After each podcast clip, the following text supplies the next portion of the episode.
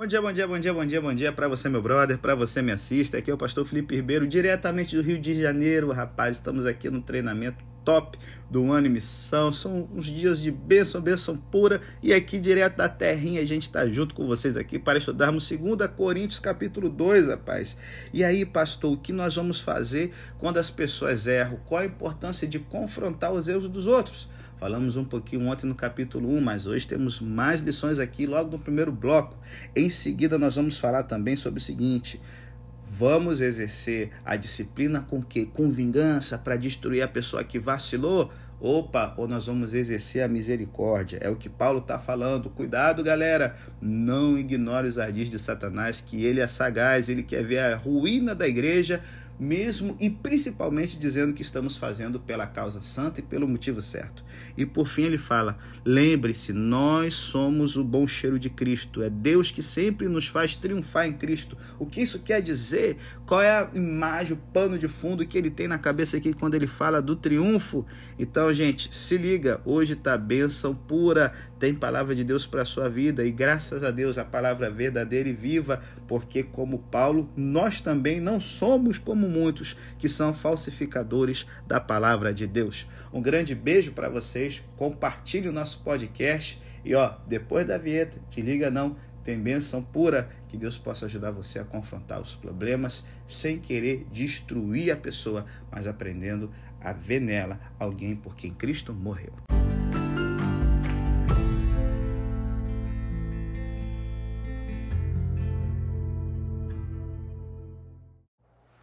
Bom, gente, através dessa passagem está o coração de Paulo quando tinha que tratar com severidade aos que amava. Aqui nós vemos vividamente como uma pessoa cristã repreende alguém é, é, é quando tem que né, confrontar essa pessoa que está errando. Então, se liga, em primeiro lugar, Paulo utilizava a severidade e as recriminações com muito pesar. Ele só o fazia quando se via obrigado a isso e não podia evitá-lo. Algumas pessoas têm os olhos sempre preparados para encontrar alguma falta. Suas línguas estão sempre prontas para criticar. Em suas vozes sempre há uma, sabe, uma palavra ferina, cara, e a, a, a língua parece uma espada. Paulo não era assim. Nisso ele era sábio.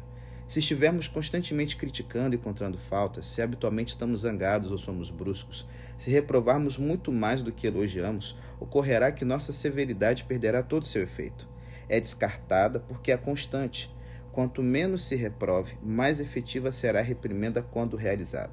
Em todos os casos, os olhos de um verdadeiro cristão buscam sempre coisas para elogiar e não para condenar. Segunda coisa que a gente aprende aqui nessa passagem aqui. Quando Paulo repreendia, ele o fazia com amor.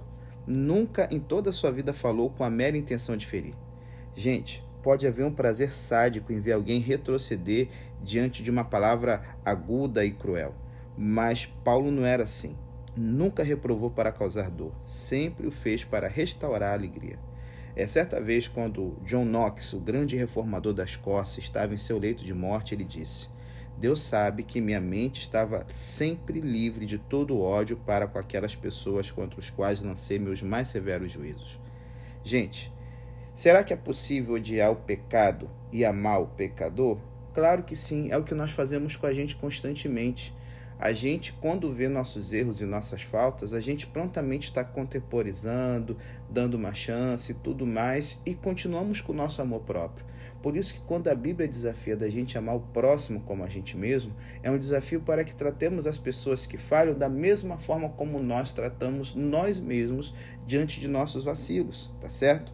Então, assim, é, é a única repreensão efetiva é aquela que se dá com o braço do amor rodeando outra pessoa. A reprimenda da ira fulgurante pode ferir até aterrorizar, mas só que provém do amor ferido e triste pode quebrantar o coração. E, gente, olha, quando Paulo reprovava, a última coisa que queria era dominar. É, numa novela, certa vez um pai disse a seu filho: Eu farei você dar golpes ao temor é, é, Cara, ele falou que ia fazer o cara dar golpes ao, ao temor a, do Deus de amor. Como assim? Que loucura é essa? É, o grande perigo em que as pessoas podem correr tanto o pregador, como o professor, como o pai a mãe, é o de pensar que nossa tarefa é de persuadir e obrigar os outros a fazer exatamente o que nós fazemos, insistir que se não estiver de acordo com tudo que sustentamos, se as pessoas não virem as coisas como nós a vemos, elas estarão equivocadas. A tarefa de um professor não é impor crença aos outros, mas sim capacitá-los e alentá-los para que alcancem e reflitam sobre suas próprias crenças. O fim, gente, não deve ser extinção, mas sim um desenvolvimento da personalidade individual. Não produzir uma pálida cópia da própria pessoa, mas sim criar um ser humano independente. Alguém que tenha recebido os ensinamentos, sabe, de um professor que vai é, é, é, nessa linha, de um pai, de uma mãe, de um pastor, de um líder, poderá dizer o seguinte: essa pessoa cortou as amarras do temor e da ignorância e nos deu uma visão que é uma visão como se fosse a visão do próprio Cristo. Paulo sabia que, como mestre, nunca devia dominar, embora às vezes devesse disciplinar e guiar.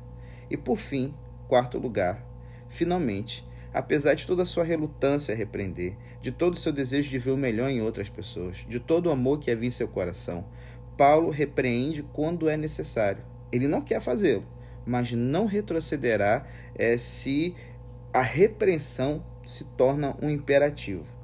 Por exemplo, quando o reformador John Knox da Escócia, que eu acabei de citar, ele reprovou a rainha da Escócia, a rainha, rainha Maria da Escócia, por ter é, projetado seu matrimônio com o, o um, um, rei católico que poderia estar trazendo assim a ruína para a causa da reforma na Escócia.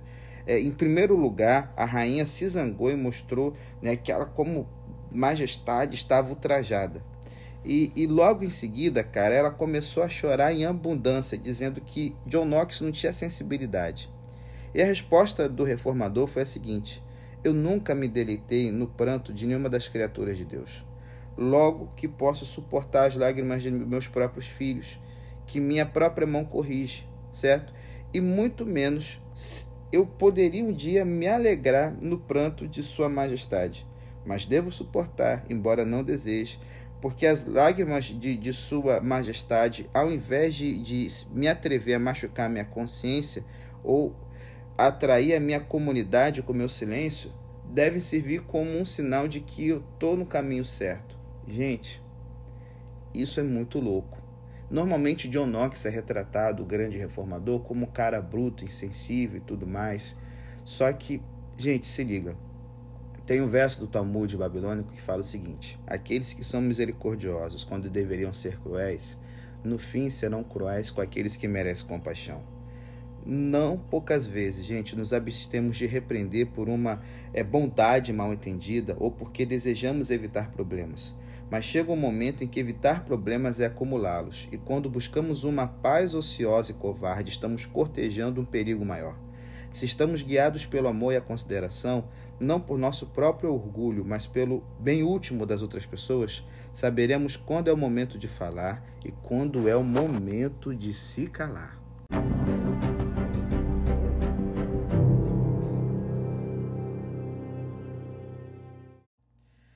Gente, logo em seguida, Paulo, logo depois de falar da importância das pessoas repreenderem né, o erro quando ele aparece, ele, ele parece que muda no trecho seguinte, em que ele fala o seguinte: olha, eu peço que vocês confirmem para com a pessoa que foi é, disciplinada o vosso amor.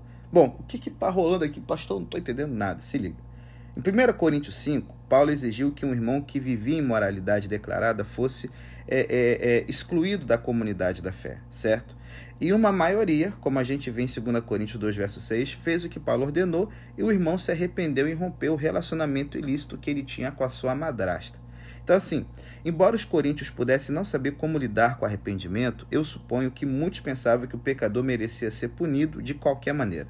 Gente, parece fácil demais deixar impunes as pessoas que agiram mal só porque elas dizem sinto muito e prometem não fazer isso novamente. Cara, isso vai contra o nosso sentido humano de justiça. Uma pessoa que age errado deve pagar pelos seus atos. Só que assim, ah, então vamos lá, cortem as cabeças. Não. O propósito da disciplina cristã não é punir, não é se vingar, é restaurar. Nós não devemos fazer a pessoa sofrer pelos seus pecados, porque Cristo já sofreu por ele, gente. O que devemos fazer é trazer um pecador de volta à retidão e à comunhão com o Senhor. O arrependimento, o afastar-se do pecado, o retorno a Deus é tudo. Como nós precisamos nos lembrar disso, cara, com nossas famílias, com nossos cônjuges, com os nossos filhos, com os nossos amigos que erram e com os membros da nossa igreja que falham. Nós punimos para restaurar e não para que a pessoa pague. Posteriormente, como disse Paulo, é, deveis antes perdoar-lhe e consolá-lo para que o tal não seja de modo algum devorado de demasiada tristeza. Gente, o amor sem disciplina encoraja uma vida autoindulgente, que no final das contas é a pior coisa que a gente pode desejar para alguém. A pessoa se torna mimada, a pessoa se torna, sabe, xarope, carniça. É, é, é, é... Cara, você quer estragar uma pessoa? Tenha um amor que é indiferente moralmente com os erros do outro. Só que é, é se a disciplina sem amor encoraja a amargura e a rebelião, o amor que que é centrado em Deus, ele vai evitar tanto o caminho, sabe, da vingança, quanto o caminho da indulgência. Por isso que Paulo fala: fiquem espertos, gente. A gente às vezes vai aplicar a disciplina e lembre-se sempre que Satanás ele é, ele é ardiloso e a gente não ignora as falácias, não falácias, né, cara, mas as malícias, os ardis de Satanás que está sempre ali disposto, cara, a tretar com alguém. Olha, se liga. É, deixar de estender o perdão e confirmar o amor por um irmão arrependido abre a porta para Satanás que aproveitará a ocasião para é, fazer o, o, o que a expressão grega aqui traduzida como ardi significa. Oh, cara, pleonectetomen Cara, isso aqui significa defraudar, enganar e derrotar. É isso que Paulo está dizendo. Cuidado, que é isso que Satanás vai tentar fazer com a igreja. Não se trata simplesmente de que Satanás obterá o controle do irmão que está sendo castigado. A igreja como um todo será afetada e endurecida por essa falha em estender o perdão e o amor. Quando Paulo diz, gente, que não ignoramos os ardis de Satanás, ele usa a palavra grega noemata, que significa ideias, maus desejos. A ideia de Deus é perdoar os pecadores. A de Satanás é manter os homens presos aos seus pecados, impedindo que eles sintam o perdão e o poder purificador de Deus. Se viermos a errar em termos de disciplina e restauração, tenhamos a certeza de que falhamos ao seguir os métodos de Deus, certo? E não os de Satanás. Como diz a irmã White, se for para a gente errar, que a gente erre pelo lado da misericórdia. Então, assim, nunca esqueça o diabo é astucioso demais para nos incitar à violência aberta uns contra os outros. Nós, perceber, nós perceberíamos o quanto isso é errado e recuaríamos de nossos sentimentos hostis e irados se a gente percebesse que está o dedo sujo dele. Então, Satanás nos encoraja a fazer coisas destrutivas pelos quais possamos nos sentir santos. E aí é o perigo, malandragem. Era o que estava acontecendo em Corinto. O pecador penitente era deixado em uma situação pendente e mesmo depois de ter renunciado, cara, ao seu pecado, a maioria dos coríntios se sentia justa porque a justiça estava sendo feita. Cuidado ao se sentir justo. Ha, eles merecem, muito bom. É, é verdade, né? Só que isso não é uma atitude cristã. Todos nós merecemos. Mas o que Deus derramou sobre nós tão rico e abundantemente foi o perdão e não a punição. O perdão, gente, é um dom que tem o poder de transformar. Não é de admirar que Satanás planeje e lute para nos convencer de que, em vez de perdoar, nós devemos punir.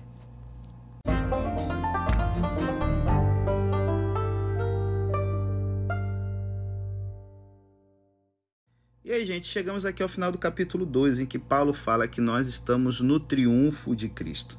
Cara, Paulo, aqui nessa reta final do capítulo 2, ele começa relatando como sua ansiedade por conhecer o que estava acontecendo em Corinto inquietou ao ponto de que não pôde esperar em Troade, embora ali tivesse um campo frutífero para pregar o evangelho, isso fez com que ele saísse ao encontro de Tito, que ainda não tinha chegado. E logo ouvimos seu grito de triunfo a Deus, que finalmente tinha feito tudo terminar bem. Galera, os versículos 14, 15 e 16 são difíceis de entender por si mesmos, mas quando os consideramos contra o pano de fundo que existia no pensamento de Paulo, eles se convertem numa figura vívida. Paulo fala de ser conduzido é, é, na marcha de, de triunfo de Cristo. E logo ele continua dizendo que é o doce aroma de Cristo para os homens, um perfume que para alguns é o da morte e que para os outros é o da vida. O que, que isso quer dizer? Será que ele está falando que ele é um perfume vencido? Ou que ele é uma coisa radioativa que mata as pessoas pelo cheiro? Não, maluco, se liga. Na mente de Paulo está a imagem de um triunfo romano e a de Cristo como um conquistador universal. A honra mais alta que se podia dar a um general romano vitorioso era um triunfo. Antes de ganhá-lo, tinha que satisfazer certas condições tinha que ter sido comandante em chefe real no campo de batalha. A campanha tinha que ter terminado por completo, a região pacificada e as tropas vitoriosas deviam ter retornado ao lar. Ao menos 5 mil inimigos teriam que ter morrido num confronto.